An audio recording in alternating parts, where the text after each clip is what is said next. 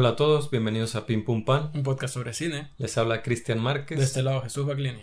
Hoy hablaremos un poco de dos cosas. Hablaremos de, de monjas en un convento pasando por tiempos difíciles, pero al mismo tiempo hablaremos un poco de la filmografía de uno de los directores más controversiales, prolíficos y como multifacéticos. Con una carrera bastante peculiar. Sí, una carrera peculiar que sería Paul Verhoeven.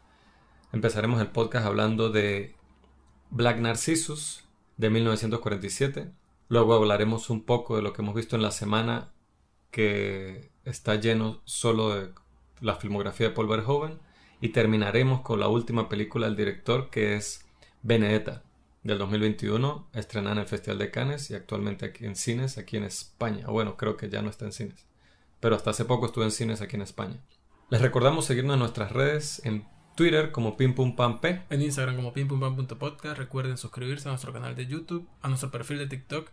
En ambos hay contenido eh, especial para cada plataforma. Y también recuerden que tenemos una cuenta en Buy Me a Coffee para aquellos que quieran más de Pim Pum Pam. Tenemos contenido exclusivo que no van a encontrar en ningún otro lado por solamente 2 euros al mes. Así que ya saben, pueden suscribirse a través del enlace que tenemos en el perfil de todas nuestras redes.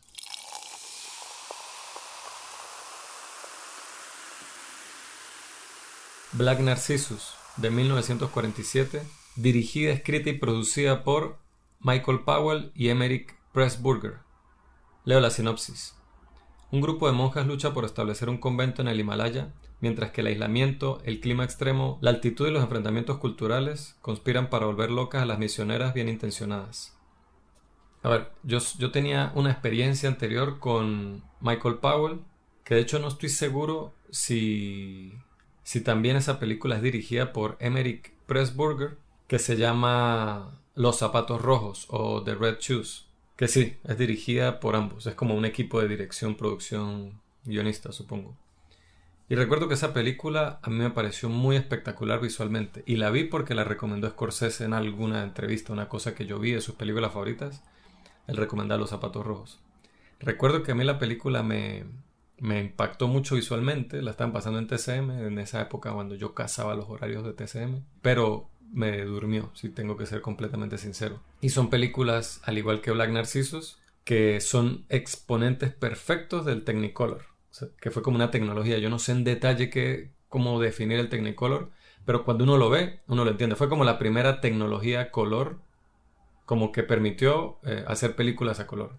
Entonces tiene como una textura muy particular, muy específica. ¿Qué la tiene esta película Black Narcissus o Narciso Negro? Me parece que bueno, que es una historia que es relativamente simple y corta, como que va al grano rápido y que es por lo que es más conocida la obra. Visualmente es espectacular, o sea, la fotografía en todo sentido, no solo la fotografía, o sea, en general visualmente es espectacular. La dirección de arte, la fotografía, los vestuarios, los escenarios son famosos porque lo que hicieron fue que, para simular que estaban grabando en el Himalaya, que no lo hicieron, grabaron en estudios en Londres, fue agarrar fotografías en blanco y negro súper escaladas como de tamaño muy grande y después hacer los detalles a color con tiza. Que eso fue una idea del director de fotografía Jack Cardiff, que ganó el Oscar por mejor fotografía ese año por esa película. Y él dice que se inspiró en la propuesta fotográfica de la película en el pintor holandés Vermeer, que es muy famoso. Entonces, es, o sea, el, todo el apartado visual es increíble. Yo cada rato estábamos como que la vimos Jesús y yo juntos, está en el Criterion Channel, y estábamos cada rato como que insultando la calidad de la fotografía, como que hijo de puta. en el buen sentido. En el buen sentido, exacto, es como que maldición, porque veíamos un plano increíble y cortaba al, otro, que era una conversación normal y era otro plano increíble. Y esta cosa de los conventos y de las monjas, como que siempre me acuerdo mucho de Ida. Ida es un... Otra grosería otra de cinematografía. la fotografía es una barbaridad de lo increíble que es. Entonces, en ese sentido, me parece que la película es impresionante y solo por eso vale la pena verla.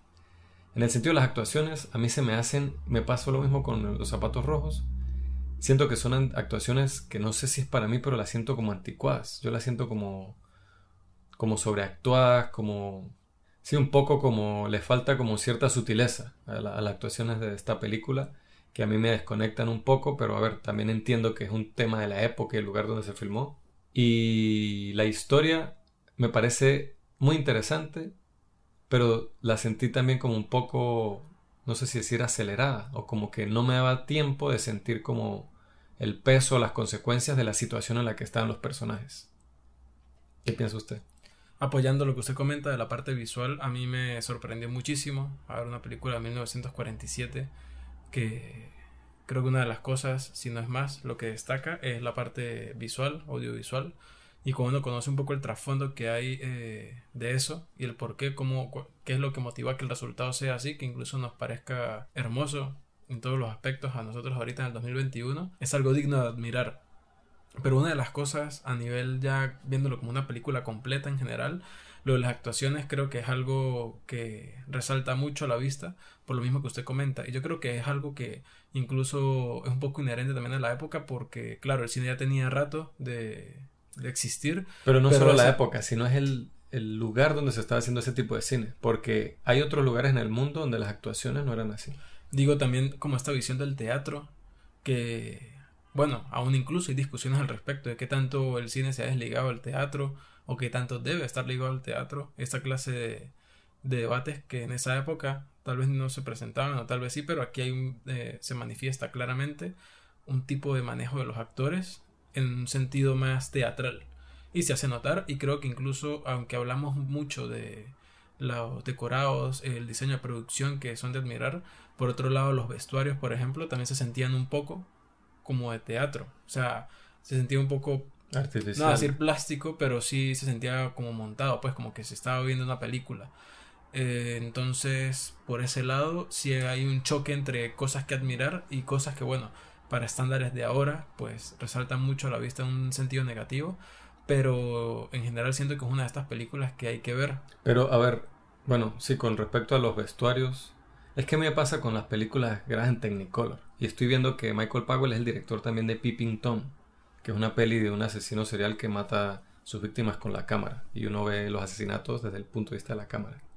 Es muy interesante esa película, pero a ver, yo creo que no soy fan del, de este director. O sea, me parece que visualmente siempre son como muy impresionantes sus películas y sin embargo no es una estética que me encante, por muy buena y por perfecta que sea. en, donde más me ha gustado es aquí, en, en, Black Narcissus, y es como ciertos planos, ¿no? Hay un plano donde ella tiene un recuerdo de alguien hablando, están creo que pescando, están en la playa, están hablando y es como un plano así picado y se ve en el fondo, o sea, se ve ella como metida como hasta los muslos en el mar y se ve y todo el fondo porque se ve que es como con un lente así súper largo, se ve la, el reflejo del sol en el agua y se ve bellísimo, pero es que hermoso y de repente corta a un plano de ellas rezando en el monasterio y la luz corta en diagonal eso y se ven ellas sentidas así en los ¿Cómo se llaman las batas? Sí, la de... eso tiene un nombre. Lo tiene y no lo sabemos. Los, los, atuendos de las monjas. Entonces... Hábitos, ¿no son? Eso, los hábitos. Entonces, eh, la, la, hay, a, pesar de que la película me perdía a veces, me agarraba solo por la parte visual que estaba viendo y no solo ganó el Oscar Mejor Fotografía, sino Mejor Dirección de Arte. Entonces, es de esperarse. Pero la historia es interesante. Usted se pone a ver todo lo que quieren contar un grupo de monjas que las seleccionan para que vayan a, montar un convento bueno, en el Himalaya. Algo que tiene un paralelismo con Benedetta es que escogen a una de las monjas como madre superiora de esta de este equipo para este proyecto básicamente que es muy joven es muy joven y le dice incluso en la película le dicen tú eres muy joven para esto pero bueno fue lo que mandaron esto es lo que hay que hacer y eso, lo que usted dice, o sea, es muy interesante porque van ese grupo de monjas a crear como una escuela y un hospital allí.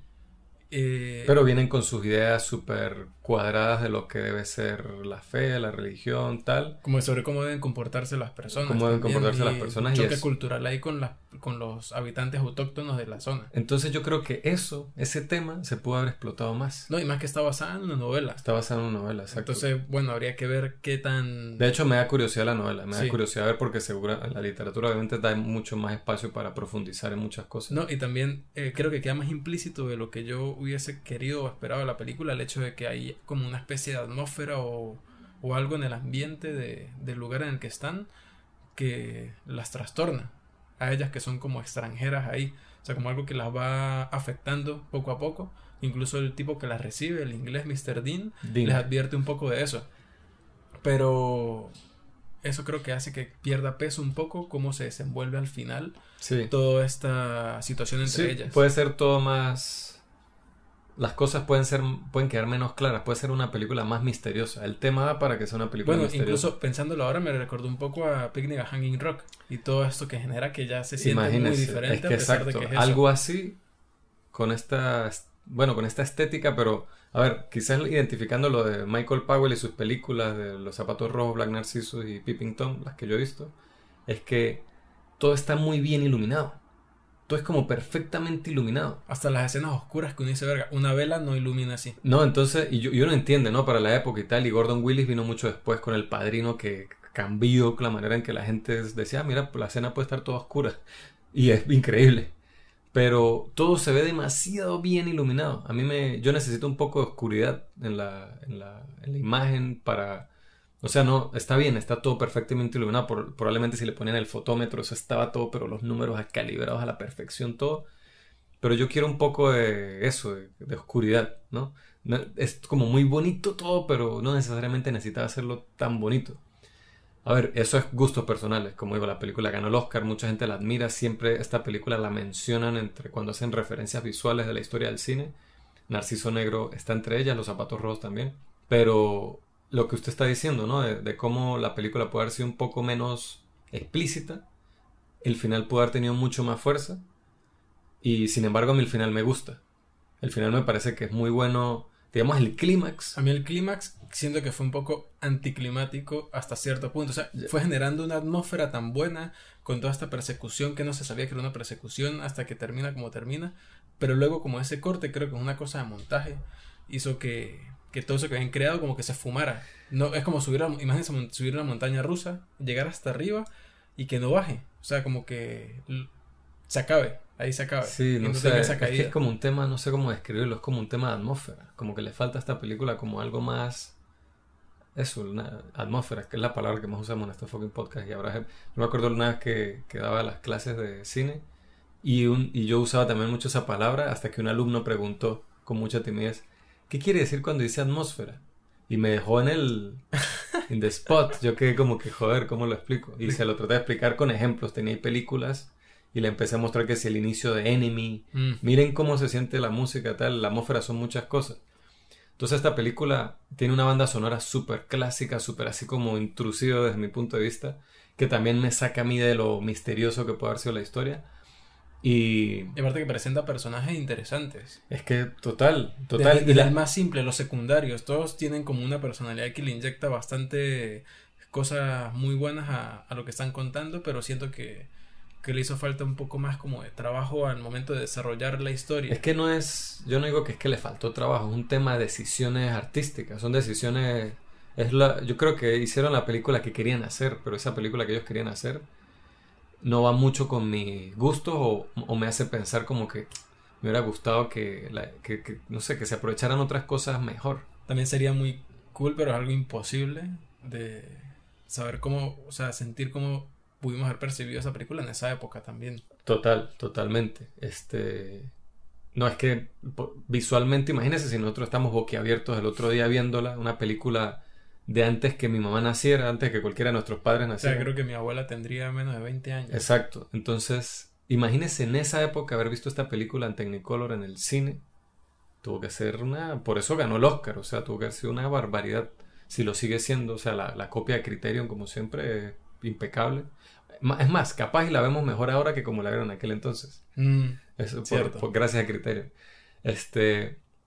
Pero a ver, está el clímax, que me gusta, digamos, en papel me gusta el clímax. La ejecución es como muy de ese... ah, O sea, como que... mm, Es como un poco... teatral. Teatral, esa es la palabra, como muy teatral. Este, que a veces puedo, eso, ese término lo puedo usar como algo positivo, como algo negativo. En este caso creo que es algo negativo. Y en sí, el final, final, cómo termina la película, me encantó. A mí me pareció muy bueno. Me pareció, eso sí me pareció que tuvo toda la sutileza, toda la sobriedad que necesitaba. Ese final fue perfecto. Entonces, a ver, yo admito que la vería de nuevo como para apreciarla mejor porque, a ver, yo hablamos, usted mencionó Picnic a Hanging Rock y yo vi esa peli la primera vez y no me gustó mucho, me acuerdo. La vi por segunda vez, la otra vez y me encantó. O sea, se volvió un referente. Yo creo que una de las mejores cosas que he visto este año. Sí, o sea, para mí esa segunda vez que la vimos yo dije, ¿por qué no me gustó esta mierda? Esto es un esto se ve al, banco de referencias de Christian, listo. Igual me pasó con Don Look Now. Don Now, la primera vez que la vi, yo quedé como que, uff, no sé. Y la vimos esa segunda vez y yo, uff, men, qué película tan arrecha. Pero a ver, también esas son películas misteriosas. No sé si esta película, creo que, es que no, no, le veo mucho el misterio. Pero... Pues la sinopsis ya plantea, al menos como o sea, un ambiente que oculta algo. Claro, pero es, la, es más de la, del tema del choque cultural, ¿no? Aquí se maneja un tema más dramático que de misterio. Y creo que la historia está cargada de ambas cosas. Exacto, no. mejor dicho, no lo, no lo puedo haber dicho mejor. ¿Algo más? Pues a mí me gustó mucho en ciertos aspectos, en otros no tanto, pero estoy seguro que una segunda revisitada y no ahorita, darle tiempo eh, sería positivo para esa apreciación, pues, pero en general creo que es una película que cualquier cinéfilo debería ver. Sí, sobre todo si están interesados en la imagen, es increíble. Black Narcissus o Narciso Negro de 1947, dirigida por Michael Powell y Emerick Pressburger, la pueden ver en Filming. Ahora hablaremos un poco de lo que hemos visto en la semana. Y bueno, si, si, tenemos que hacer una confesión, este programa originalmente iba a ser un recorrido por toda la filmografía de Paul Verhoeven, pero pues simplemente no nos dio tiempo, ¿no? O sea, Hemos estado pero petadísimos, súper ocupados con muchas cosas. Que por eso, bueno, la decisión de el último episodio de hacer un episodio cada dos semanas. Cada dos semanas, exacto. Y sin embargo, tuvimos dos semanas y bueno, pero hicimos más tarea de la que creí, ¿no? Vimos, vimos una, no vimos todas las películas de Paul Verhoeven, pero se vio una, como una porción de cada aspecto, cada periodo importante de su carrera. Sí, aparte que también en otros aspectos del podcast en Instagram, en TikTok y sobre todo en el Buy Me a Coffee van a reflejado también inversión de ese tiempo sí, sí, sí. que aprovechamos también esos aspectos. Exactamente. Entonces, yo vi la que fue su segunda película, pero creo que fue la primera que lo como que lo puso así en el mapa, allá en Holanda, ¿no? Se llama Delicias Turcas, de 1973, dirigida por Paul Verhoeven. Leo la sinopsis. Eric, un escultor talentoso tiene un romance tormentoso, erótico y estrellado con una hermosa joven, Olga. La historia sigue el arco de su relación y su interacción con su familia. Protagonizada por Rutger Auer, que, básicamente él, eh, a ver, como hablamos de Leo Carax y Denis Levant, este señor eh, Rutger Hauer es lo mismo, fue un cómplice constante en la filmografía de Verhoeven, sobre todo en su periodo en Holanda. A él lo pueden reconocer más porque tiene uno de los personajes más icónicos de la historia del cine, con una de las líneas más eriza bellos de la nuca de la historia del cine. ¿Sabe quién es? Que es el replicante mm. en, Blade, Runner, que dice la increíble frase de que como que todas estas vidas, todo este recuerdo se perderá como... ¿Cómo es? como, lágrimas en la lluvia. la, la masacré seguramente, pero para que sepan quién es. La mayoría de personas lo identifica a él por esa película, pero él ha hecho muchas pelis. Y él empezó junto con este dúo director-actor con Paul Verhoeven. Y eh, no podían encajar mejor. Esta película cuando empieza, yo no esta fue la, a ver, yo no la había visto, la vi por primera vez y cuando empieza matan a alguien con un bloque que le lanzan contra la cabeza, se lo, le meten como un bloque de cemento en la cabeza, alguien lo matan, a una mujer le, le caen a tiros y vemos después lo, a un hombre como el pene de un hombre. Y cuando veo el cursor no lleva ni dos minutos la película. Y yo, ok, estoy en una película de Paul Verhoeven.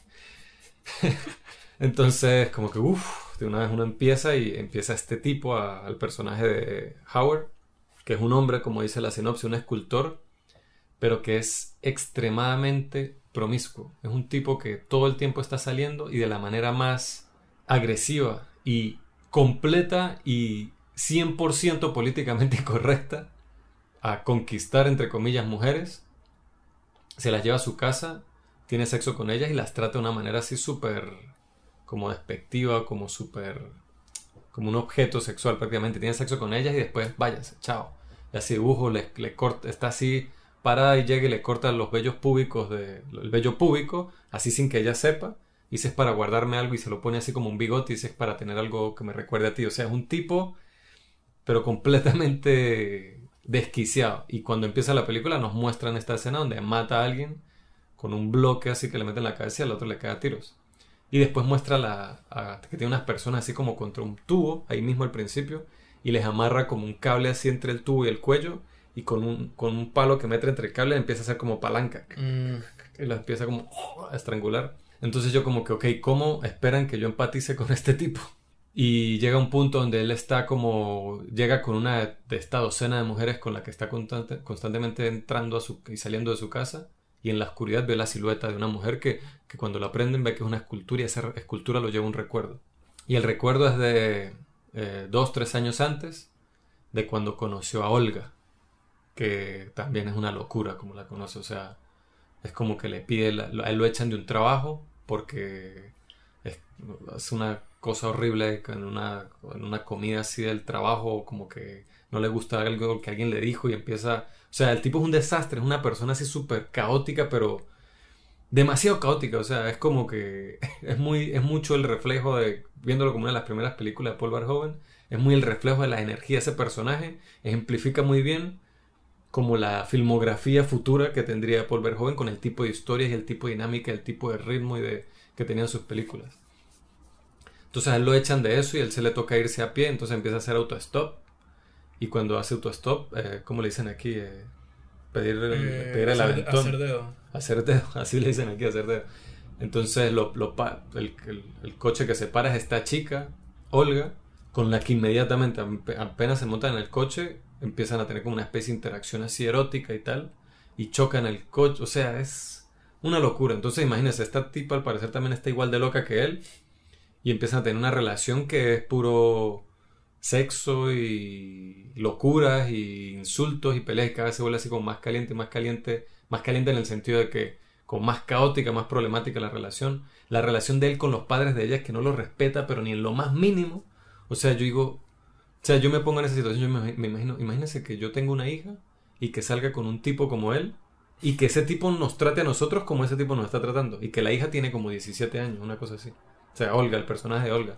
Entonces, Sí, tiene como una energía así, como una especie de comedia, drama.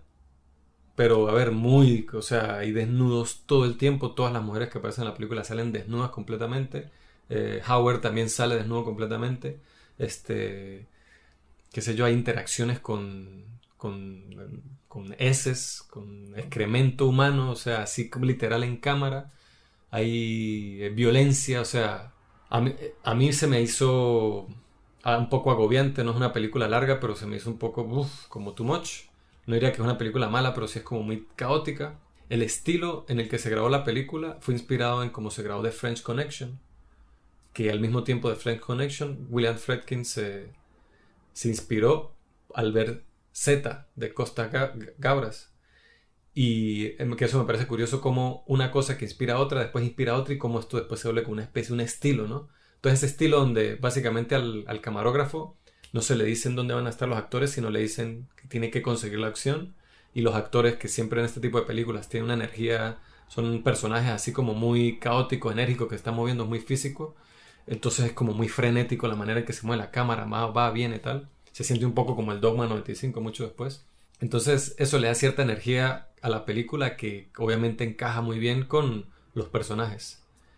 Eh, es basada en un libro que al parecer es como decir en, en Venezuela Doña Bárbara. un, clásico. un clásico así que lo mandan a leer a todos los jóvenes en el instituto allá en Holanda. Entonces la película cuando se estrenó en Holanda tuvo muchísimo éxito y creo que aún hoy en día sigue considerándose una de las películas a nivel de taquilla más exitosas de, del cine holandés. Entonces, a ver, la recomiendo, pero no es para todo el mundo, definitivamente no es para mí. O sea, yo la vi puedo apreciar ciertas cosas, pero no es una película que quisiera volver a ver. O sea, no son personajes ni situaciones en las que quiero volver a estar.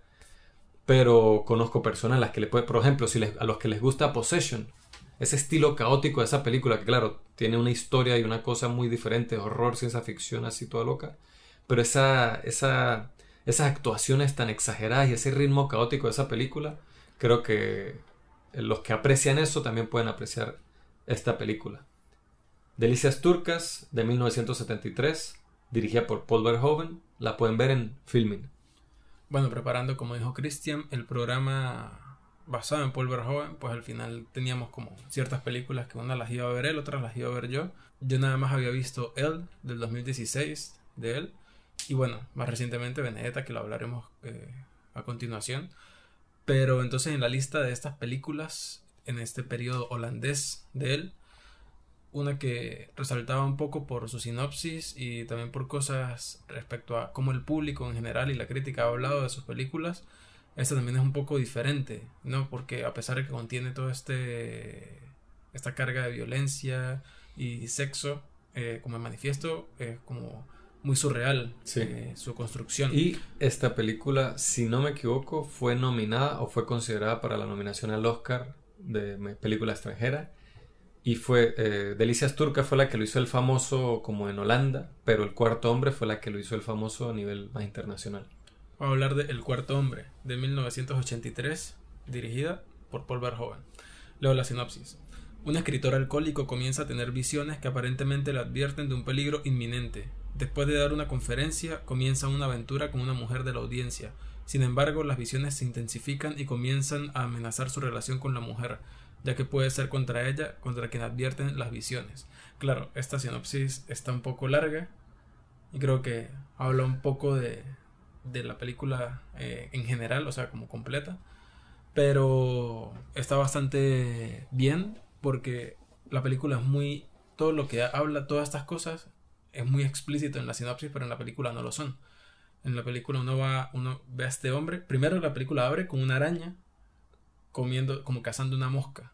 Y son tomas de eso superpuestas con imágenes de un Cristo crucificado. Y al final uno se da cuenta que estas dos imágenes son parte de una misma escena. Y en esa misma escena, un paneo y vemos al protagonista acostado en una cama así todo desastre y se nota que tiene una resaca y está temblando y como que está mal. Y ya uno entiende que la, esto es una película rara. Porque constantemente hay saltos entre la realidad, o sea, lo que está viviendo este tipo, y con cosas que le están sucediendo en su cabeza, con imágenes, con sensaciones, con cómo él ve las cosas, con percepción, y uno como público cae en esas trampas con él. Sí, es que usted dice lo de la sinopsis que es muy explícita, así como que lo deja todo como muy clarito, pero uno, gran parte de esta película, uno no sabe qué coño está pasando. Uno, no va, uno va ciega. yo creo que la película dura una hora cuarenta y dos. Y creo que a la hora con treinta es que uno empieza a entender y a calzar todo. Uno dice, o sea, ya cada pieza cobra sentido, pero es un sentido que no es real. O sea, es un sentido que está en la cabeza de él.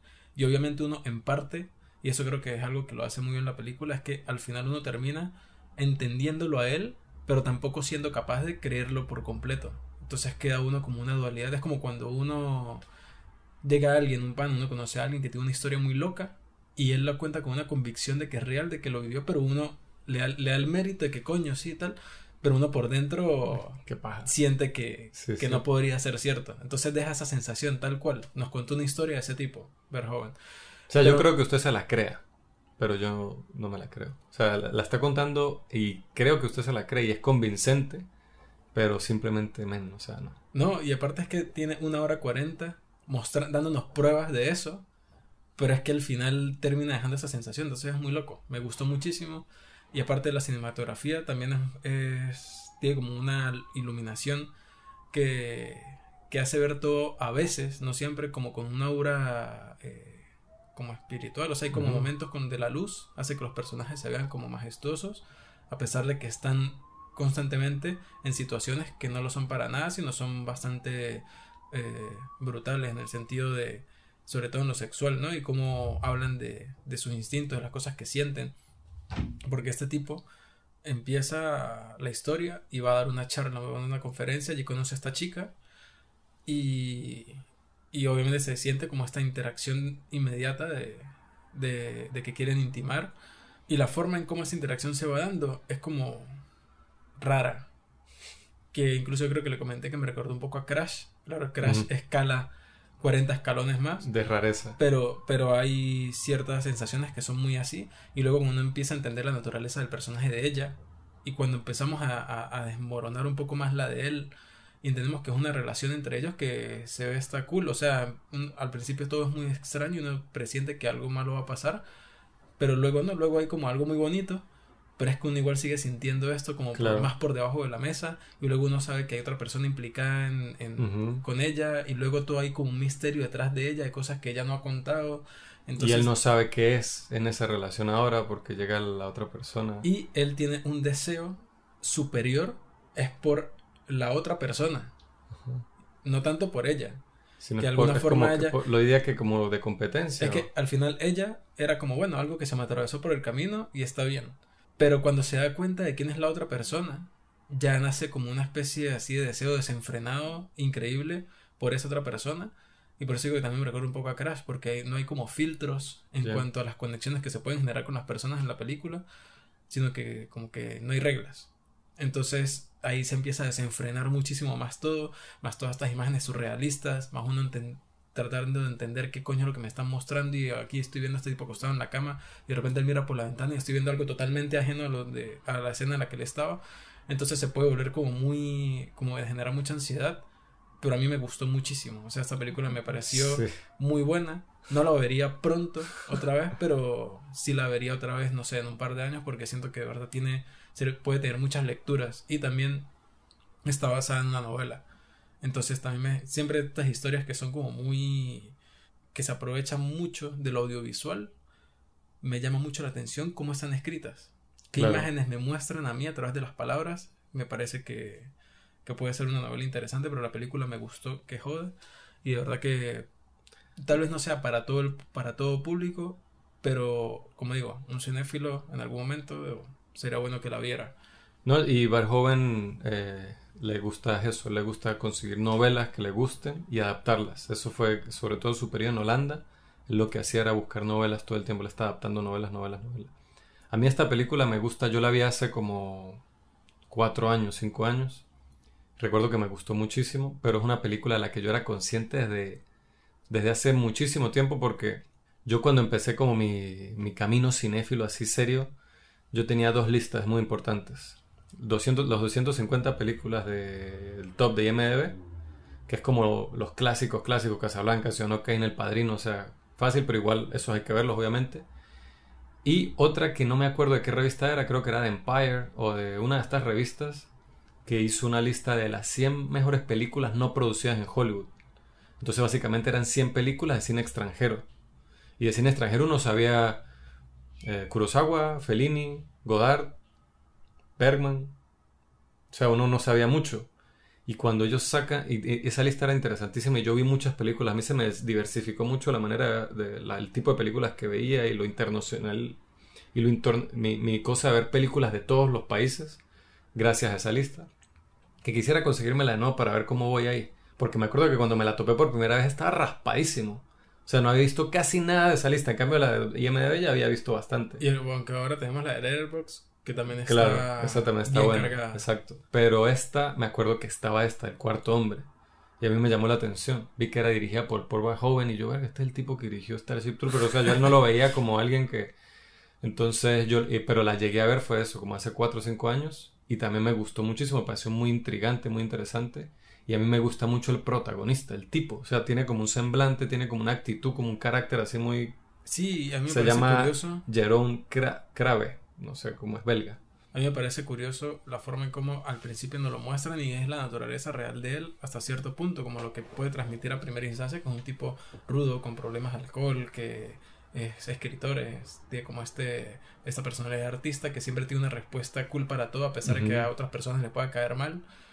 Pero cuando uno se va dando cuenta de, de que también es una, un humano vulnerable con sus debilidades, con sus eh, flaquezas y tal, me parece que es una construcción de personaje muy buena. Sí, sí, sí. A mí me parece que esta es una de las pelis, si no la mejor película de Paul Verhoeven, al menos a las que yo he visto. Desde la que, de todas las que yo he visto, Sin también. Duda.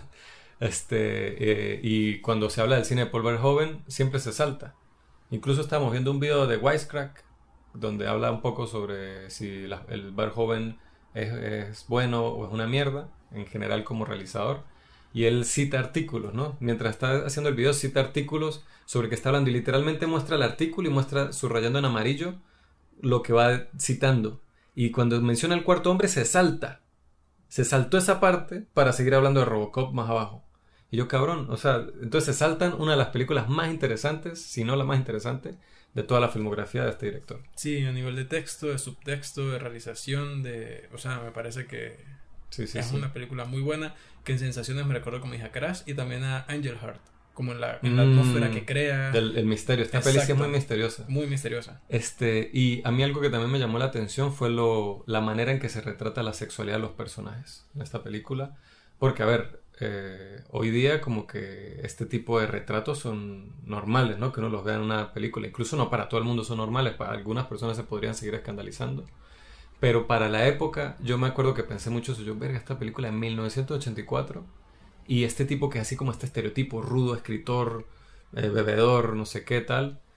Y, y, se le muestra cierta flexibilidad en su sexualidad que en ningún momento lo muestran como otra cosa que lo que es. O sea, no, no hay como un... no se subraya de ninguna manera. es como algo... Aquí, eh, sin que quede escupido en la cara, borra muchas barreras de identidad y orientación de género. Exactamente. Eso también me parece rescatable de esta película y en general de cómo Verhoeven ve las películas que, que lo han tildado muchísimo de misógeno, de un poco de cosas. Pero, a ver, no sé, un tipo que viene de Holanda, eh, nació en, se crió, en, estamos viendo, en la Alemania, en la Holanda ocupada por los nazis. Sabía cosas feas de niño que incluso de niño no entendía. No, y de, de, niños eran normales para él. O sea, era una realidad que él no lo veía como algo impresionante, sino ver a muertos en la calle y edificios quemándose y tal, como era lo que veía todos los días desde que tenía memoria de niño. No era algo impresionante ni impactante, era como algo normal. Y eso es curioso tenerlo en cuenta al momento de ver su cine. Exactamente. Pero eso fue El Cuarto Hombre de 1983, dirigida por Paul Verhoeven. La pueden ver en, la pueden rentar en Amazon UK. ¿Qué os iba a decir? Este, qué mal que, que esta película no se consigue fácil. A mí me costó. No se consigue fácil, ni, ni, ni de manera legítima ni ilegítima. Y como digo, me parece una de las películas, una de las mejores películas de Verhoeven, si no la mejor. Y es muy difícil de conseguir. Incluso Delicias Turcas está en filming, está súper disponible, que es más vieja. Creía yo que era menos conocida, pero coño, ojalá alguien, criterio, no sé, saquen una versión buena de esta película. Sí, y aparte que la versión que uno puede conseguir no es la más óptima. No es la más óptima. Entonces, mire, por ejemplo, eh, Narciso Negro, que es que casi 40 años más vieja que esta, y la vi en una calidad 40 veces mejor. Exactamente, super 4K Criterion. Sí. Y otra cosa que vi, que Christian ha hablado de esta película desde antes de iniciar con el podcast y casi en cada episodio del podcast.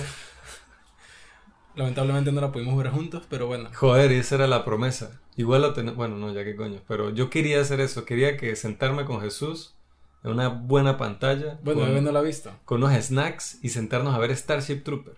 ¿Alguien no la ha visto? Un buen plan para, para reunirse con amigos. Pero bueno, Starship Trooper de 1997, dirigida por Paul Verhoeven, luego la sinopsis. Está súper corta. Los seres humanos, en un futuro militarista y fascista, libran la guerra con insectos alienígenas gigantes. ¿Qué más le puede pedir a la vida? Nada. Bueno, yo empecé a ver esta película con el preámbulo de, de Christian y yo he visto ciertas imágenes de esta película, pero yo sabía que no iba a ver eh, algo que me iba a cambiar la vida. Y por eso creo que... Yo sabía que no iba a ver el séptimo sello. Exacto. O el cuarto hombre. Tampoco. Creo ese día iba a ver el cuarto hombre, pero yo no estaba en mood de ver algo que yo sabía que era el periodo holandés de Verhoeven, entonces iba a ver Starship Troopers. Entonces, eh, es una película simple. Déjame, hacer un pequeño preámbulo con respecto a ese periodo de Verhoeven. Ok. Verhoeven cuando se fue de, de Holanda fue porque, imagínense en Holanda que el cine lo financia el Estado. No es como en Estados Unidos donde lo tiene que financiar un ente privado, un empresario, Wall Street, qué sé yo. Y entonces tienen muchísimas restricciones por eso, porque ellos se tienen que asegurar de ganar dinero. En cambio, cuando en países de Europa el Estado le financia a uno la película, este, simplemente quieren apoyar como impulsar ese talento artístico, ¿no? Pero Verhoeven era demasiado incluso para Holanda. Imagínense.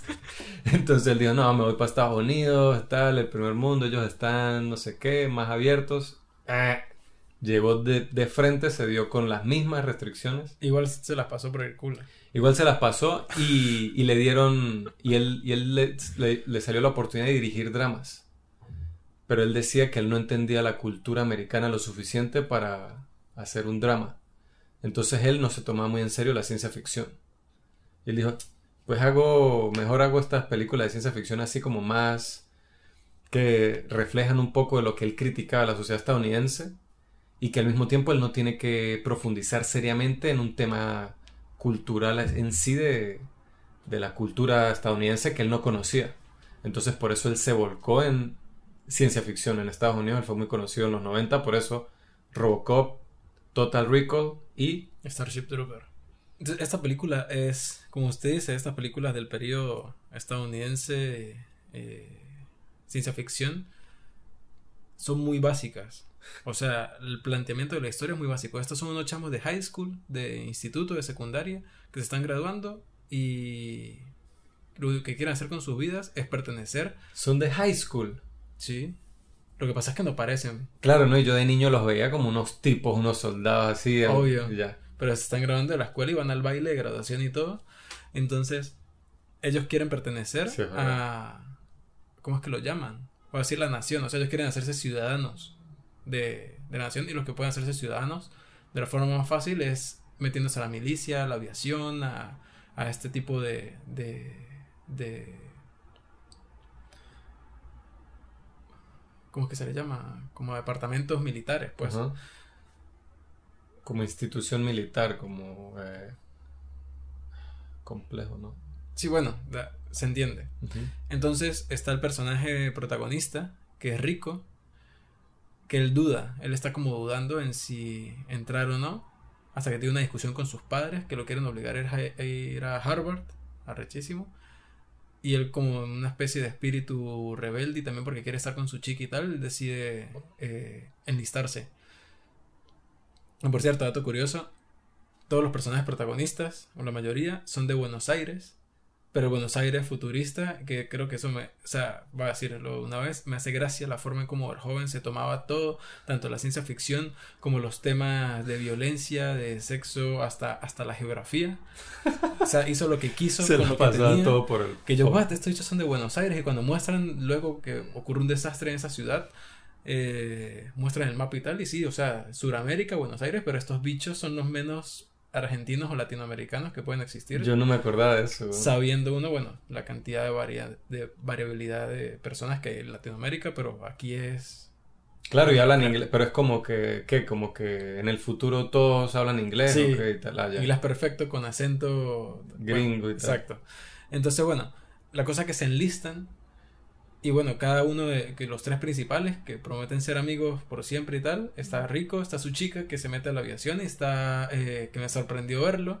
A Neil Patrick Harris, súper joven, tiene cara bebé y todo. Yo fue la primera vez que lo vi a él, fue en esta peli. Y me pareció súper cool él, a pesar de que no sale tanto como uno quisiera. Y él entra como a un departamento que es una nueva- Es como hay humanos en esa película que están empezando como a tener capacidad de leer mentes. Ujú. Entonces él es como parte de eso y entra ahí para hacer que sea la parte de estrategia y espía y tal, y no sé qué. Entonces uno pasa mayor la mayor parte del tiempo es con Rico. Que obviamente está en la, en la milicia. Es y- infantería. exacto, infantería. Y ahí es solo violencia y estar al frente y dispararle a insectos gigantes. Entonces la película me, me parece al principio. Es que es eso, cómo uno ve las películas. Porque al principio a mí me chocaba mucho cómo se tomaba el tema de la violencia. Que obviamente estos insectos, eh, a pesar de que ellos crean que no son inteligentes, ahí tienen cierta inteligencia y los están afectando, o sea, están atacando planetas y tal. Y por algo es. O sea, tienen que tener como su personalidad, su Como sociedad creada, tal.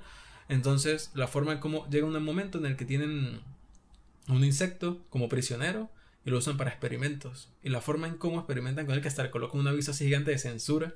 Y lo, y, lo, y lo muestran como algo casi que gracioso. Exacto. Y a mí eso, uff, como que... Pero es, es la, es todo es obviamente a propósito. Claro, es que a eso voy. Yo, o sea, eh, las primeras veces fue como que, uff, o sea, me pegó, pero luego me di cuenta por el tono de toda la película que era Verhoeven haciendo lo que quería, pero él tomaba como todas esto, estas historias simples y que de alguna forma un público que esté como metido en eso no lo va a percibir, pero póngale que otro, otro público se va a dar cuenta de que aquí él está aprovechando estas historias para hablar de otras cosas de una forma entre comillas desenfadada para mostrarlo de la forma más cruda posible y generar eso en el público. O sea, es como una especie de reflexión, pero en sentido inverso. sí, es como una, es una sátira social o una sátira, sí. Exactamente, es una sátira y que cada vez se va volviendo más macabra, pero es una muestra de, de, violencia, creo que más que todo en la violencia, porque en el sexo, o sea, sí hay ciertas cosas, pero no son tan relevantes como, como la parte de la violencia que se vuelve desmesurada y a un punto que uno dice, pero what? O sea, Chris, yo estaba pensando Christian vio eso cuando tenía como, ¿qué? Como 8 años. 9, 10 años. O sea, eh, y no la vi una vez, la veía todo el tiempo. O la tenemos en VHS y la vemos todo el tiempo. Es jodido, hay imágenes que son fuertes, pues. No, a mí me, a nosotros nos perturbaba muchísimo, nos parecía muy cruel todo. Claro, ¿no? Y hay momentos en los que, no sé, mueren 10 compañeros de ellos, pero a los 5 minutos están riendo, eh, festejando. O, cuando hay como un camarógrafo y lo mata. A mí lo que más me perturbaba, además de la violencia gráfica, era eso, como la indiferencia de los demás ante esa violencia. Exacto, que cuando muere uno de los personajes protagonistas pero no, muere, no muere ya sola. Mueren verguero ahí, muchísima gente. Pero la siguiente escena, cuando están como rindiendo honores y tal, es solo a ella. No hay honor a más nadie. Entonces también como hablando de esta... cómo se toman las jerarquías militares y todas estas cosas. Y es un discurso que... A ver, esto es una película simple. Esto es una película... Uno la ve por encima. Y es una película de ciencia ficción... No decir barata, pero... O sea... Creo que ha marcado y se ha vuelto un referente es por quien la hizo y por a él mismo, sabiendo cómo es, aprovechar de estas historias simples, como dije antes, para hablar de estas cosas.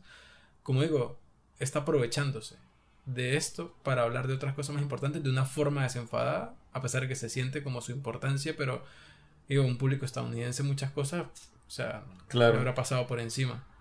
Yo, y yo quisiera verla hoy día, sí, porque obviamente de niño yo no la veía nada de eso, yo veía era la sinopsis eh, sociedad futurista militarizada, batalla contra insectos gigantes. insectos gigantes. Listo, yo no necesitaba más nada. Eso era lo que yo veía. Y era el tema de la violencia que uno, por, para bien o para mal, tenía como cierto interés hacia la violencia y tal. Y esta película es gore. O sea, aún hoy en día se sigue manteniendo como una de las películas más gore que yo he visto. Más violentas, así más despiadadas. La cosa de los insectos. y es como que cada vez cada muerte, porque uno dice, ok, ya están, son estos bichos que se los comen y los pican en dos y les quitan las piernas y tal. Pero llega de repente una parte donde llegan unas versiones voladoras que lo que hacen es que los decapitan. Pasan así, yo, mierda. O hasta cuando le dan un tiro a alguien así en la cara, que en un ejercicio, y mm. muestran como, como, o sea, o uno de los protagonistas también, al final, que le meten como un pitillo así en el cerebro. Y como, uy, menos, o sea, es demasiado violento. Y lo que usted dice, incluso con los bichos, hacen que cuando cuando tengan al bicho se grande oh", y le empiezan a hacer los experimentos, hasta uno es demasiado cruel. Entonces, teniendo en contexto ahora que no lo tenía en aquel entonces ni antes lo de la el contexto en el que creció Verhoeven, me hace entender un poco más esa visión de él porque, a ver, eh, aquí porque bueno, no nos dio tiempo de verlas, pero Robocop es súper violenta. Es súper violenta y Total Recall también. Lo que pasa es que esta fue como su graduación de eso. Digo, bueno, va a ser mi última de ciencia ficción todas las sangres y tripas que me faltaron se las voy a lanzar a esta Pero por eso también no son insectos. Y no solamente como un reflejo de, de, de, esa aproximación que usted dice que siempre se ha sentido, que uno sea más sensible o no a eso, con la violencia, y también de una forma, eh, también hablando no solamente del ser humano, sino de la vida en general, porque no son humanos, sino son insectos. Sí. Y toda esa experimentación que hay para productos normales o qué sé yo, con animales y en sí todo, toda esa parte, pues también es un buen discurso al respecto, a pesar de que incluso en ese momento no fuera impactante. No, incluso hoy día esta película, yo conozco personas que lo entiendo completamente, que me dicen, marico, eso es una mierda esa película, es una porquería de película clase B ahí de mierda. Y ya a ver, yo no la he visto desde que... Pero es que al final, al final, al final lo es. Pero lo que yo dije, esta es una película la que, ¿por qué es tan importante entonces? Porque es una película de la que se habla constantemente cuando se habla de Verhoeven en general. Y claro, pero, pero es para, o sea, yo no digo que es que para es que es que yo no puedo decir eso con mucha firmeza ahora porque no, no la he visto recientemente. Pero que tenga todas estas que sea violenta, que sea una sátira, que se habla de eso, no quiere decir que sea mala. ¿no? Es lo que usted dice, es como apreciar las películas por lo que son. Este, yo tendría que verla de nuevo para de verdad dar una opinión así como más. Lo que pasa es que hay que saber verla. Exacto. Ese es el punto. Como uno sabe verla, va a poder. Pero, a ver, hay películas tontas, así violentas, tontas, que la gente disfruta mucho. Esta es una película quizás demasiado violenta y tonta, pero que al mismo tiempo tiene un comentario importante, o sea, o, eh, relevante de alguna manera, ¿no? Y que, y que es explícito, pero de una forma extraña, porque no es que la película esté vomitando ese mensaje, sino que es parte de lo que uno está viendo, pero no es la experiencia, no es la primera experiencia que uno O tiene sea, viéndola, no es, que la peli- después. no es que la película en sí lo está dando, es que el producto completo es una es como una burla de ese producto que está criticando, no sé cómo Exacto. decirlo. Pero bueno, eh, yo la, la tengo que ver de nuevo algún, pronto, pues no sé, Sí, con ver, yo, o con yo, yo creo que ya como que hice el check en la lista, o sea, ya la vi. La vería otra vez si fuera como, como un drinking game, como con que, Leo, no sé, no sé, con cada vez que alguien le cada vez que alguien bote sangre un shot. cada vez que, uy, O sea, mira, terminamos inconscientes, cada vez que Pero, o sea, la volvería a ver en ese, de ese modo porque ya la vi, como dije antes, ya hice la tarea. No soy fan, y, pero al final es una buena experiencia verla. como Deja- usted dice, Enseña mucho, es bueno tener el check. exactamente. Starship Trooper de 1997, dirigida por Paul Verhoeven, la pueden ver en... ¿What? Es- esa- La pueden ver en Disney Plus. todo lo que dijimos y, y está fija en Disney Plus. O sea, no es de esas que están en rotación y entran y salen, está fija en Disney Plus. Uy, marico. O sea, veo Frozen, tal, Coco, Starship Trooper. Marico, me imagino que estará sin censura esa mierda. Sí, de bolas, de bolas. Benedetta, de 2021, dirigida por Paul Verhoeven. Leo la sinopsis. Una monja del siglo XVII en Italia sufre perturbadoras visiones religiosas y eróticas. Ella es asistida por una compañera y la relación entre las dos mujeres se convierte en una historia de amor romántica.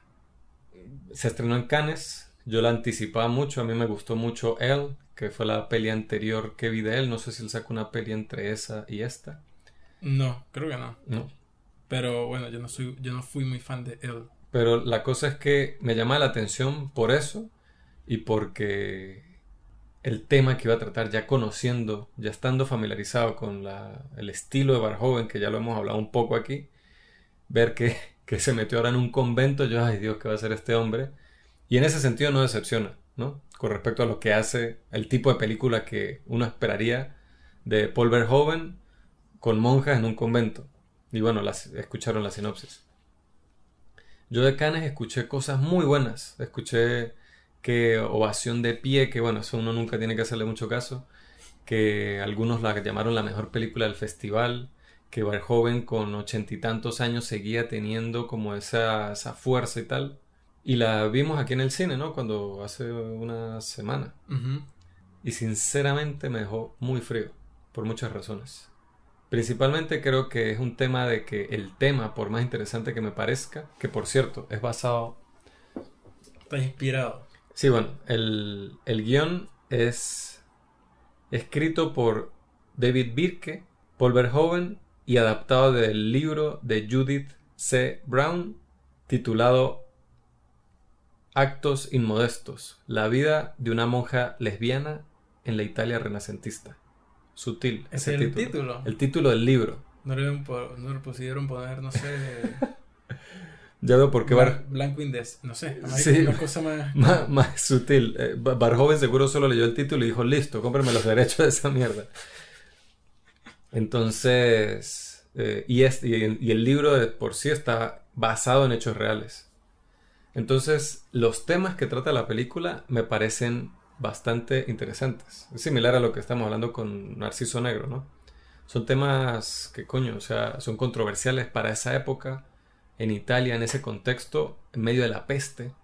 Está la peste brotando en, en el país. Y hay varias imágenes que recuerdan a Séptimo El séptimo Sello. sello. La canción que cantan cuando van los penitentes es exactamente la misma canción del séptimo sello.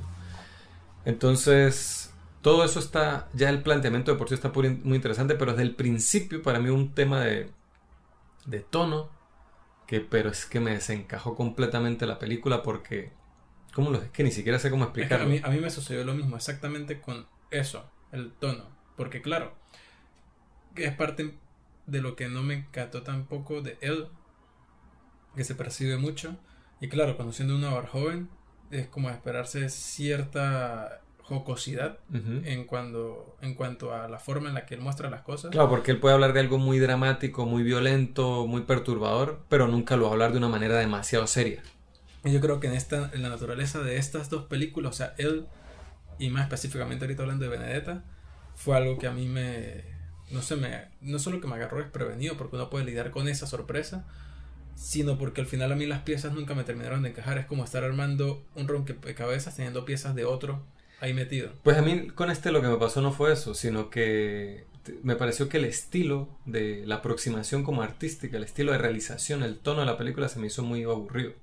Se me hizo como convencional, como el estilo de la fotografía, el estilo de las actuaciones. A ver, estamos hablando de que la dirección de arte, los vestuarios y todo es impecable. brutal. Que incluso Eve mencionó disfrazarse de Benedetta porque en hay un punto de la película donde ella tiene unos... Primero el, el, hábito que tiene es muy cool y en un punto tiene los estigmas, ¿no? Las marcas de Jesucristo así en la frente y en las manos. Sería un disfraz de Halloween bastante macabro. Entonces, eso está cool, pero pero no sé, a mí la como eso, como el estilo de los planos, el estilo de la foto, como la música, como la atmósfera de la peli, a mí no me, me pareció como barata, no sé, como anticuada, no me gustó. Entonces me pareció que se sentía todo eso un poco anticuado para un tema que, que, que, podía ser muy moderno, muy interesante, muy aproximado de una manera como más, más, más creativa, no sé. Yo creo que eso le quita hasta cierta importancia incluso a, la historia. Eso, le quita importancia porque entendemos lo de que él no, él, y no es que no dice las cosas de manera seria, sino que los personajes en sus películas actúan de una manera como con que normalizan ciertas cosas que para nosotros no son tan normales. Entonces hace que uno como que, que eso no está mal. Pero otro problema para mí fue la protagonista. A mí la protagonista no me, convenció mucho. No me... Hugo sin sal. Sí, a, mí no me gustó y me pareció como muy artificial, como ella, como la presentaban, como físicamente, todo. Yo entiendo que tiene que ser hermosa, no sé qué, Benedetta, como supongo que como un objeto es, no sé, pero a mí la protagonista no me encantó. Y, aquí sale la diosa. Charlotte Rampling sale aquí. Es uno de los papeles más largos que he visto de ella en mucho tiempo. Y solo eso me gustó, ver a Charlotte Rampling aquí con un papel importante al final de una película, porque claro, ya... No, y la idea, la idea de muchos personajes en esta película son muy buenas. Incluso la, la otra chica, la coprotagonista, a mí me parece que lo hizo muy bien y su personaje tenía como mucho... Ese personaje me gustó mucho más, ¿la reconoce? A ella. ¿Se, acuerda que nosotros vimos Nimic? El corto de Yorgos Lanthimos. Ah, ella sale ahí. A ver. No tiene casi créditos, tiene como eso, Benedetta y creo que otra peli por ahí. No, pues ojalá y esto la... Sí, pero es muy buena. Ella lo hizo súper bien. Ella, ella me, fue lo que más me gustó en cuanto a personajes y a actrices en la película, fue ella. Y Charlotte Rampling no puede hacerlo mal, pero... Es un tiro al piso. Es un tiro al piso y ella, no sé, me encanta, pero... Pero a ver, la fuerza, como todo el impulso de la película va a favor del personaje de Benedetta, que la actriz se llama Virgin Efira. Y así a mí no me convenció, no sé, no, no, sé necesariamente si es un tema de la actriz, aunque sí, no sé, como su aspecto en general, es que a mí no, no me... Quizá también qué tanto se le exigiría al personaje, pues, por lo que tenía que dar. Que haya sí, Este, y a ver, tiene como una propia película Paul Verhoeven, y teniendo en cuenta la sinopsis que, que leímos, tiene su buena dosis de, de contenido así como sexual, erótico y incluso violencia, más de la que creí. O sea, hay una decapitación bastante gráfica en la película. Y creo que eh, tenía rato. No, bueno, una decapitación. Hay una parte donde apuñalan a un tipo así en el piso horrible. Y tenía rato sin sentir esta, a veces me da una sensación como que se me entumece el cuello y hasta la parte de atrás de la cabeza cuando veo algo así que me impacta mucho. Y creo que también es por lo inesperado. Pero cuando a esta chica hay una escena de tortura. esa, parte. Que ni siquiera, ni siquiera es que es explícita como las otras que usted mencionó, pero fue la que a mí me hizo. No, claro, esa escena me, es, muy, es muy fuerte, muy ruda. Este, solo por lo que uno sabe que le está pasando y la actuación de ella. Porque uno no ve en sí lo que le están haciendo, pero uno, o sea, uno está en la escena pero le muestran es la cara. Y el preámbulo, porque eh, Claro. Presentan la situación de una Pero forma la, la, actuación de ella, de, de que usted sabe, ve, usted ve cada paso de lo que le está pasando a ella. Hace como el... "Ah, ah", y grita y así desgarra, el grito desgarrador y después se escucha desde afuera y uy, man, esa parte es ruda. weón. O sea, esa escena está muy bien construida. Como luego eso, pasamos a, a ver a Benedetta que está lejos, el Charles Rampling que está más lejos todavía, y siguen oyéndose los gritos. Sí, sí, sí.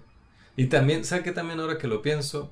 Nosotros tirándole aquí tierra a la, a la actriz, la Beneta, pero creo que en sí el personaje, a mí, eso fue lo que me pasó a mí. Yo, a mí me cayó Benedetta mal desde muy temprano. A mí también. Y, y a medida que avanza la película me cae peor y peor y peor. Y yo lo que quería era que jodieran a Benedetta. O sea, yo no quería que, que las cosas salieran bien para ella. Es un poco, y creo que lo hablamos cuando, después de verla y tal, que a mí me recordó un poco a Mouth por la naturaleza del personaje. A de- los dos nos recordó a Saint sí. Y, y no es que uno empatice mucho con el personaje de Mouth tampoco. ¿no? O con Titán al principio, que estamos hablando de eso, o sea, no necesariamente con, con Angst, imagínese, pero, pero uno, hay como una intriga y una cosa que usted quiere saber, que es el poder que causan esas películas, de que usted se pone del lado de un asesino. Yo creo que es que en Benedetta se, se revela como gran parte de la información muy pronto.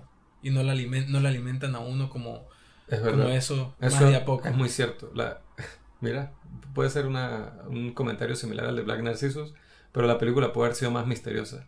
Porque sí, uno desde el principio como que uno sabe que Benedetta qué es, o sea, Ujú. qué es lo que está haciendo.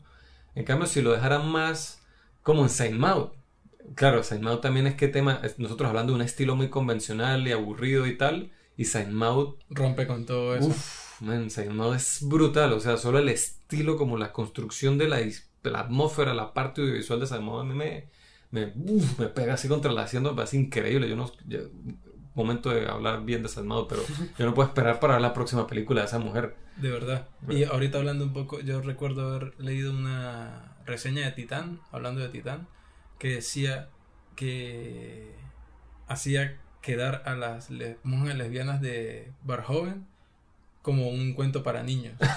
Tal Entonces, cual. entonces Yo- yo no sé si incluso afectaría el hecho de ver Titán primero y ese impacto. Tiene tan razón. Porque, duro. porque yo había escuchado, ¿no? Que, que vuelve a romper con todo, que ver joven, que perturbador, que tal. Y obviamente tiene como ciertas cosas a nivel sexual y tal, pero a estas alturas, en el, no, no hablo en general, ¿no? Pero en el cine yo ya he visto cosas peores, más rudas. Solo este año, Titán es muchísimo más ruda, más transgresora.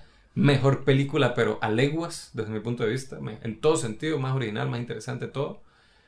Entonces, lástima un poco que queríamos hablar de este director y que su última película no fuese así una que nos haya encantado.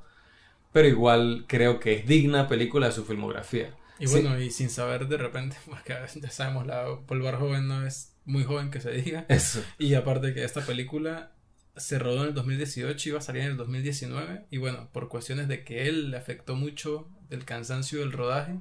Y bueno, un año después la pandemia y tal, la película se retrasó un montón. Pero, exacto, no, esperamos volver a ver otra cosa de él. Pero, lo que usted dice, lástima que esta que está ahorita aquí, que sabemos que ya salió y que él está ahí presentándola, fuera como que no nos gustara tanto al final. Sí, a pesar sí. que, bueno, a mucha gente le gustó. Sí, sí, exacto. Es cuestión nuestra, pero sé que hay muchas personas a las que le puede gustar. Pero a ver, eh, sí, yo no tengo quizás mucho más que decir de la película. Bueno, Esas son las cosas que me gustaron, las que no me gustaron. Este, al fin, es que si sigo hablando es como más cosas que no me gustan. Fui más hablando de Verhoeven, que es un director muy peculiar, con unos periodos bastante marcados. Y lo que yo le comentaba, a ver, uno ve el cuarto hombre y jamás creería que fue el mismo que dirigió algo como Starship Trooper o Robocop, y que el mismo que dirigió algo como Benedetta o él, que al final, si uno ve películas como El cuarto hombre, puede entender un poco más a un director que dirige como algo como él o Benedetta, pero tiene un lapso intermedio que es que se, o sea, Claro. desató y desmoronó todo lo que tenía alrededor. Y aquí no hablamos de una de mis favoritas de él. De hecho, mi favorita de su periodo estadounidense fue Instintos Básicos, que quería que usted la viese, lástima que no pudo, que es su neonoir. Y Usted me- la, la habló en un episodio del podcast. Yo le hablé en un episodio del podcast y creo que el clip ya está en YouTube de sí. Instintos Básicos. Pero esa peli a mí me, me gusta muchísimo. También conozco personas que la odian, pero a mí me encanta, así como thriller neo-noir de los 90, está perfecta.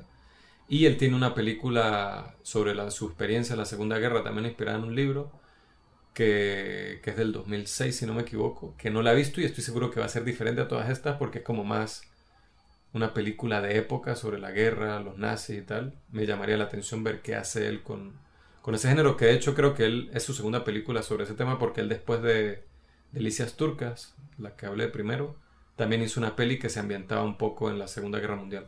Entonces sí, aquí ya solo con lo que hablamos eh, mostramos como lo, lo, distinto y lo marcado que son ciertos periodos de la carrera de él y aún nos faltan por ver muchas películas que probablemente son completamente distintas o proponen otras cosas que nosotros no tenemos ni idea con, con respecto a él como autor. Claro que tiene que como 15 películas, una cosa así. Sí, tiene, tiene unas cuantas. 17 películas. Que después tiene series, telefilms y cortometrajes. Pero largometrajes, 17. Hay otra película de él que yo vi en la infancia. Mira las películas de él que menos mal que abrí el IMDb. A mí me marcó Robocop, obviamente. Yo, yo, soy, yo nací en el 91. Robocop en esa época todavía estaba caliente y pues las secuelas y todo la vi en televisión y era una locura Robocop. Total Recall salió en el 90. También la vi un montón de veces, siempre la pasaban por televisión. Era la típica película de cine millonario de los canales venezolanos. Eh, me, me, gustaba mucho, súper violenta, basada. Fue la primera vez que vi, que supe del nombre de Philip K. Dick, fue por Total Recall. Starship Trooper, pues bueno, ya lo dije, pero esta otra película ya fue un poquito más grande. En mi adolescencia vi Hollow Man, que fue El Hombre Invisible. Fue la primera película del, o sea, para mí cuando yo alguien hablaba del Hombre Invisible y el retrato de Dorian Gray, no, el retrato de Dorian Gray es, no, eso no es el Hombre Invisible, eso es el Hombre Inmortal que se ve en el espejo y con el espejo después si él ve el reflejo se envejece todo lo que no ha envejecido. Bueno, no me acuerdo. Capaz yo estoy súper equivocado, pero el punto es que mi referencia al hombre invisible era el de la película esta de Barjoven que es con Kevin Bacon. Y para mí Kevin Bacon mucho tiempo fue el hombre, el tipo del hombre invisible. Y es una película de terror que tuvimos en DVD y también la vimos un montón de veces, a pesar de que no nos encantaba, pero tenía escenas que nos parecían buenas, interesantes, como violentas y tal, obviamente. Pero nada, estoy revisando el email y ni me acordaba que esa era de Barjoven. Pero otra película de él que me marcó mucho y que es súper diferente, una película cutre ahí de thriller hollywoodense así medio tal. Entonces sí, es un tipo que, bueno, eh, lo amen o lo odien, es un tipo que se ha diversificado mucho en su carrera y ha tratado y ha hecho lo que le da la gana como le da la gana. Lo que quiso, sí. Y nadie lo puede decir lo contrario. Sí, sí, sí. Bueno, eso fue Benedetta del 2021, dirigida por Paul Verhoeven. Eh, hasta hace poco estaba en cines, pero creo que ya pronto se puede ver, si no me equivoco, en Movie y bueno, en distintas plataformas. Y nada, eh, muchas gracias por acompañarnos. Les recordamos que nos pueden seguir en Letterboxd, Cristian Márquez, Jesús Baclini, que tenemos el Buy Me a Coffee, está ahí como activo, estamos cada vez con más cosas, ya tenemos algunos... Eh, algunas personas que están aprovechando algunas personas que están aprovechando ese contenido y les recordamos a esas personas que pueden sugerir, ya que nos están brindando un cafecito al mes, pueden sugerir una película a la que quieren que hablamos al mes. Entonces, nada, para que aprovechen eso. Y también que, bueno, eso seguro lo han visto, los que nos siguen en redes, los TikToks, que han tenido muy buena recepción y me parece que están quedando súper bien. Y nada. Que bueno, si tienen sugerencias de contenido que quisieran ver, nosotros estamos súper, súper abiertos para cualquiera de las plataformas, para Instagram, para TikTok, para YouTube. Solo es cuestión de que nos lo digan y puede ser que lo pongamos en la lista de, de ideas. Exacto. Gracias por escucharnos y nos vemos la próxima.